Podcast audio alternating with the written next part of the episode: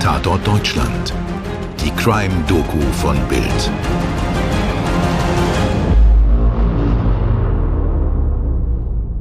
Da sind wir wieder, wie immer mit einer tödlichen Geschichte. Diesmal sind aber auch ein bisschen Glamour und TV-Spannung dabei. Ich bin Toni Heyer und bestreite auch diese Fallakte wieder mit dem Master of Morddesaster, Mirko Kasimir. Wer hat sich denn diesen Begriff ausgedacht? Hallo Toni. Heute geht es um einen Todesfall, der Deutschland innerhalb von drei Jahrzehnten gleich zweimal aufgewühlt hat. Einmal, als er passierte, und dann noch einmal, als eigentlich längst schon Gras über die Sache gewachsen war. Und ich finde, weil die Protagonistin lautstark, selbstbewusst und eigenwillig ist, kannst du sie mal vorstellen, Toni. Mhm, kein Ding. Es geht heute um Ingrid van Bergen. Ich lese mal aus dem Lebenslauf vor. Sie wurde am 15. Juni 1931 in Danzig geboren und wuchs im damaligen Ostpreußen in Masuren auf. Dort spielte sie schon als Kind in Theaterstücken. Ihr Vater fiel an der Ostfront und kurz vor Kriegsende floh die Mutter mit ihren vier Kindern nach Dänemark. Unterwegs sank das Schiff, das sie über die Ostsee dorthin bringen sollte. Aber die kleine Familie wurde gerettet. Bis 1948 lebte sie in einem dänischen Lager. Nach der Rückkehr 1950 nach Deutschland machte Ingrid van Bergen ihr Abitur und schrieb sich an der Staatlichen Hochschule für Musik Hamburg ein. Ihr Traum? Schauspielerin und Sängerin werden. Tja, und das ist ihr auch gelungen. Ja, wobei sie sich erst hocharbeiten musste. Nachdem sie bei den kleinen Fischen in München und in der Berliner Kabarettgruppe Die Stachelschweine mitgewirkt hatte, bekam Ingrid 1954 ihre erste Filmrolle in Bildnis einer Unbekannten. Dann nahm alles Fahrt auf. Insgesamt spielte sie in 200 Filmen. Alter Schwede. Und wie sieht's mit dem Privatleben aus? Ha, davon hatte sie viel. Ingrid van Bergen war viermal verheiratet, unter anderem mit dem Kabarettisten Erich Sehnke. Der war auch Vater ihrer Tochter Andrea. Außerdem noch mit dem Schauspieler Michael Hinz, der unter anderem den Onkel Quentin in der Serie Fünf Freunde spielte. Mit Hinz hatte van Bergen die Tochter Caroline, die 1990 mit 26 Jahren starb. Jetzt haben wir schon ganz viele Eckdaten, aber die sagen noch nicht so viel über den Menschen dahinter. Also Mirko, ich finde die Frau wirklich spannend. Ich meine, sie wird in eine Zeit geboren, in der Frauen auf der Leinwand noch meistens die entzückenden Dummchen spielen sollten. Damals haben auch viele Frauen eine Oktave höher gesprochen, weil das niedlich wirken sollte. Richtiger Quatsch aus heutiger Sicht. Die Ingrid van Bergen war aber von Anfang an eine Type. Gerne auch mal so Abteilung gefährlicher Vamp. Ich habe hier mal einen Ausschnitt gefunden, da spielt sie eine Mademoiselle Gloria im Film Das Geheimnis der gelben Narzissen von 1961. Ich habe mich niemals im Walde versteckt. Ich habe als Kind schon das eine entdeckt. Sieht mich ein Mann, denkt er gleich an L'amour.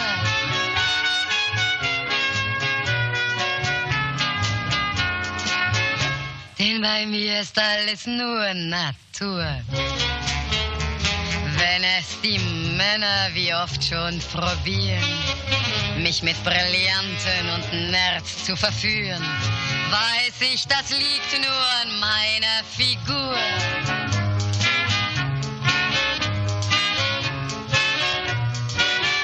Denn bei mir ist jeder Zoll Natur. Wow, ein Vamp im Wirtschaftswunderland. Genau. Sie war bekannt für ihre rauchige Stimme und entsprechend wurde sie gerne besetzt als Bardame, Hure oder untreue Hausfrau. Und im Laufe der Jahre spielte sie beispielsweise mit Leuten, die damals so richtig große Namen hatten. Also in Deutschland Owe Fischer, Joachim Fuchsberger und Heinz Rühmann. Und international zum Beispiel Christopher Lee, Klaus Kinski, Kirk Douglas oder Robert Mitchum. Hey, die, die kanntest du? die musste ich natürlich googeln. Aber da waren schon scharfe Typen dabei. Die Redaktion hat uns ein Bumps-Interview rausgesucht von 2021 und da wurde sie gefragt, ob es am Set geknistert hat. Und sie hat gesagt, die Männer flirteten alle mit mir. Ich war schließlich mal ein attraktives Weib. Die Flirterei gehörte zum Prozedere, das war einfach so. Ich war aber immer in festen Händen und habe das nie wirklich ernst genommen. Also Toni, wir haben jetzt ein Bild von Ingrid van Bergen und wir können uns jetzt den 70er Jahren nähern. Da ist die schöne, selbstbewusste Ingrid mit der rauchigen Stimme. Sie hat sich nicht nur als Vamp in Filmen zu einer der bekanntesten Schauspielerinnen gemausert, sie gehört fest ins Showgeschäft, singt und tanzt, ist regelmäßig zu Gast in den großen Shows der Zeit wie Einer wird gewinnen, Dali Dali oder Am laufenden Band. Na, ich höre raus, du musstest diese alten Geschichten nicht googeln. Du kennst sie noch von damals, oder? Naja, teils, teils. Das ist selbst für einen mittelalten Knochen wie mich eine Weile her. Aber weiter im Geschehen.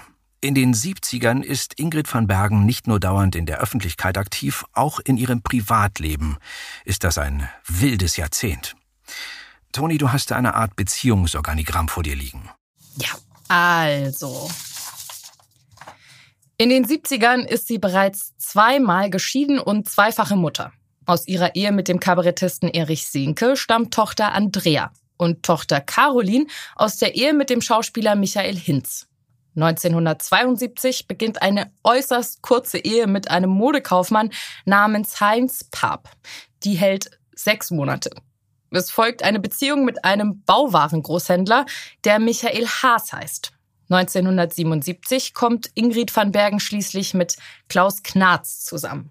Eine schicksalhafte Konstellation, wenn ich das mal so sagen darf. Ja, da übernehme ich mal. Der Finanzmakler Klaus, Klausi Knarz, gilt in der Schickeria als Playboy, der die Nähe schöner, oft auch käuflicher Frauen sucht. Das weiß Ingrid van Bergen vielleicht nicht, als sie ihn auf einem Pferdehof kennenlernt. Oder vielleicht will sie es nicht wissen. Die beiden treffen aufeinander, als Knarz in seinem Jaguar vorfährt. Sie unterhalten sich darüber, dass der Scheibenwischer noch an ist. Es funkt. Schon nach wenigen Wochen zieht der adrette Klausi zu Ingrid van Bergen und ihren zwei Töchtern in deren Villa in Pöcking bei München. Wobei Knarz nicht so oft zu Hause ist. Auch am Tag, der alles verändern sollte. Am 2. Februar 1977. Ingrid und Klaus sind mittags in einem Restaurant essen, gehen dann auseinander. Klaus will abends nach Hause kommen. Er kommt aber erst in der Nacht. Was dann geschah, las sich in der Presse damals so. In der Nacht gegen 1.30 Uhr, so der Polizeibericht, teilte eine geschiedene Schauspielerin, 45 Jahre aus Starnberg, telefonisch mit, dass in ihrem Anwesen ein Mann angeschossen worden sei. Ein von seiner Frau getrennt lebender Finanzmakler, 33 Jahre, so die ersten Feststellungen von Notarzt und Polizei am Tatort, sei durch Schüsse tödlich verletzt worden. Gegen die Dame, die ihren heimkehrenden Partner lediglich durch Bedrohen mit einer Faustfeuerwaffe erschrecken wollte, wurde Haftbefehl wegen dringenden Verdachts des Totschlags erlassen. Kurz gesagt, sie hat ihren unzuverlässigen, windigen Typen umgelegt. Das ist meine Ansage. Die polizeilichen Ermittlungen sind nicht kompliziert. Als Beamte eintreffen, finden sie die Tatwaffe vor, das Opfer und eine 45-jährige Ingrid van Bergen, die sich nach eigenen Angaben nur noch an wenig erinnern kann. Das ist ja nicht mal unwahrscheinlich. Schließlich hat die Gute sich ordentlich eingekippt in ihrer Wut und Aufgelöstheit und dazu wohl auch noch Schlaftabletten genommen. Richtig, Toni. Das war auf jeden Fall auch Teil der Verteidigungsstrategie. Und damit wären wir auch schon beim Prozess. Okay, Mirko, bevor du loslegst. Das Spektakel müssen wir uns bitte mal kurz vorstellen. Da ist eine der bekanntesten Schauspielerinnen ihrer Zeit. Wunderschön, spielt oft Vamps und frustrierte Ehefrauen, macht ständig Schlagzeilen mit ihrem Liebesleben und dann liegt ihr aktueller Lover erschossen auf ihrem Anwesen. Mehr geht kaum. Tatsächlich. Als der Prozess ein paar Monate später beginnt, warten hunderte Schaulustige vor dem Münchner Justizpalast. Die Polizei hält die Menge in Schach. Vertreten wird Ingrid van Bergen von Rolf Bossi, dem bekannten Strafverteidiger, der dadurch noch bekannter wird. Ja, das Gefängnis kann er ihr aber trotzdem nicht ersparen. Genau. Am 27. Juli 1977 wird sie wegen Totschlags zu sieben Jahren Freiheitsstrafe verurteilt. Nach Verbüßung von zwei Dritteln der Strafe in der JVA Eichach in Bayern wurde sie am 2. Oktober 1981 wegen guter Führung vorzeitig entlassen. Okay, wir können die Akten der Justiz jetzt mal beiseite legen und gucken uns mal an, was danach war. Dafür gibt es eine schöne Floskel und die lautet folgendermaßen. Es gelang ihr zunächst nicht, an ihre alten Erfolge anzuknüpfen. Heißt was? Also sie spielte Theater, drehte einen Film mit Rosa von Braunheim. Das war ein Statement, denn Braunheim galt damals als schwule Krawallschachtel im ambitionierten deutschen Autorenfilm. Sie spielte bei Fernsehserien mit, die heute kein Mensch mehr kennt. Aber nach und nach fasste sie wieder Fuß, war auch im Mega-Erfolg unser Lehrer Dr. Specht zu sehen. Und Mirko, aus all den Nachrichten über die Familie habe ich mir hier noch was zur Tochter Caroline rausgesucht, die wir am Anfang schon erwähnt hatten. Das war das Kind aus der Ehe mit Michael Hinz. Caroline wurde auch Schauspielerin, machte in zwei Fernsehserien mit und wurde dann mit Hörspielen bekannt. 1990 wurde dann bei ihr Krebs in einem sehr späten Stadium festgestellt und sie starb bei einer OP. Und ich kann noch ergänzen, dass Ingrid van Bergen ab 1994 rund sieben Jahre auf Mallorca lebte und sich dort für den Tierschutz einsetzte. Und jetzt kommen wir zu der Zeit, in der auch ich, junges Huhn Ingrid van Bergen, kennengelernt habe. Dem legendären Auftritt im Dschungelcamp. Den hat damals unser Kollege Daniel Kremer ganz hervorragend zusammengefasst. Mirko hat sich das Exemplar aus dem Archiv geholt. Da steht als Überschrift Deutsche Kriminalgeschichte. Gruselgeständnis im Dschungelcamp. Und dann heißt es weiter, am Tag vor der Tat sei beim Mittagessen noch alles harmonisch gewesen. Wir wollten abends die Sauna und den Kamin anmachen. Doch zu Hause in ihrer Villa am Starnberger See wartet Van Bergen vergebens auf ihn. Ich rief ihn auf Autotelefon an. Keine Antwort. Da fing ich an zu trinken. Rotwein aus dem Kühlschrank und eine Flasche Gin. Ich saß vor dem brennenden Kamin und habe alle gemeinsamen Fotos in den Kamin geworfen. Gegen ein Uhr früh kam Klaus Knarz. Ich war so weggetreten, erzählt Ingrid von Bergen. Er ging ins Schlafzimmer und holte sein Reiseköfferchen und seine Smith Wesson 38er Spezial.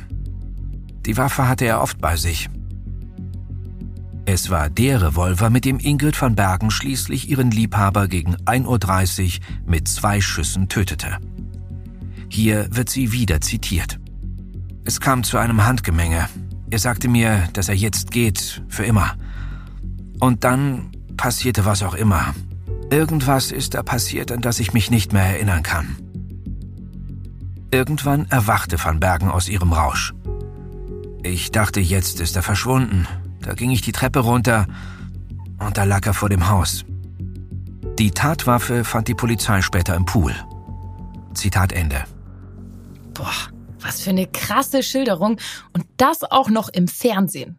Es passt natürlich super zu einer Schauspielerin und dass Ingrid auch noch Dschungelkönigin wurde, Kult. Wie aus einem Drehbuch war übrigens auch, was die Bild am 4. Februar 1977 über die Aussage von Knarz Mutter schreibt. Kurz nach 1 Uhr früh rief der Finanzmakler und Jaguar-Fahrer Knarz vom ersten Stock aus seine Mutter, eine Ärztin, an. Jetzt ist alles vorbei, Mutter, sagte er. Ich gehe zu meiner Frau zurück.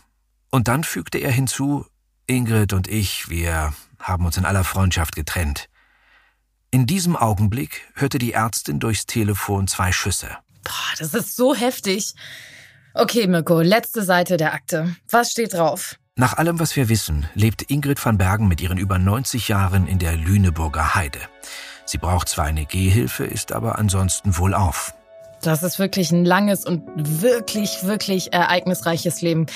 Ich meine, Klaus Knarz Fehlverhalten, das rechtfertigt noch lange nicht, dass sie ihn umlegt. Aber ich muss sagen, ich kann sie ein bisschen nachvollziehen, dass sie sich zumindest betrinkt und sauer ist. Ich meine, wie oft habe ich das schon erlebt, dass der Typ einfach nicht nach Hause kommt und sich irgendwo rumtreibt und einfach nicht meldet? Also da war ich schon auf 180 und habe mir das ein oder andere Mal auch mal eine Flasche Wein aufgemacht. Aber ihn umzulegen, das ist schon noch mal eine andere Sache. Ich finde es aber wirklich erstaunlich, wie sie sich wieder zurück ins Leben beziehungsweise an die Spitze des Showgeschäfts gekämpft hat.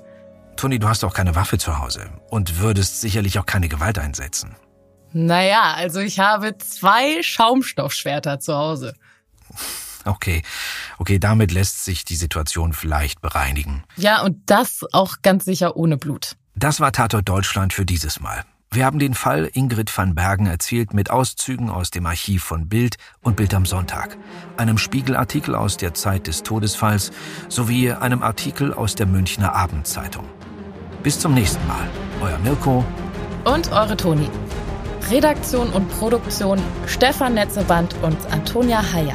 Postproduktion Wake World Studios München. Dir hat diese Folge von Tatort Deutschland gefallen? Du bekommst von True Crime einfach nicht genug. Dann hör jetzt in unsere weiteren Folgen rein. Hier warten mehr als 200 spannende Fälle auf dich, wie das Verschwinden von Rebecca Reusch, der Prozess gegen O.J. Simpson oder die Entführung von Ursula Herrmann. Wir hören uns bei Tatort Deutschland.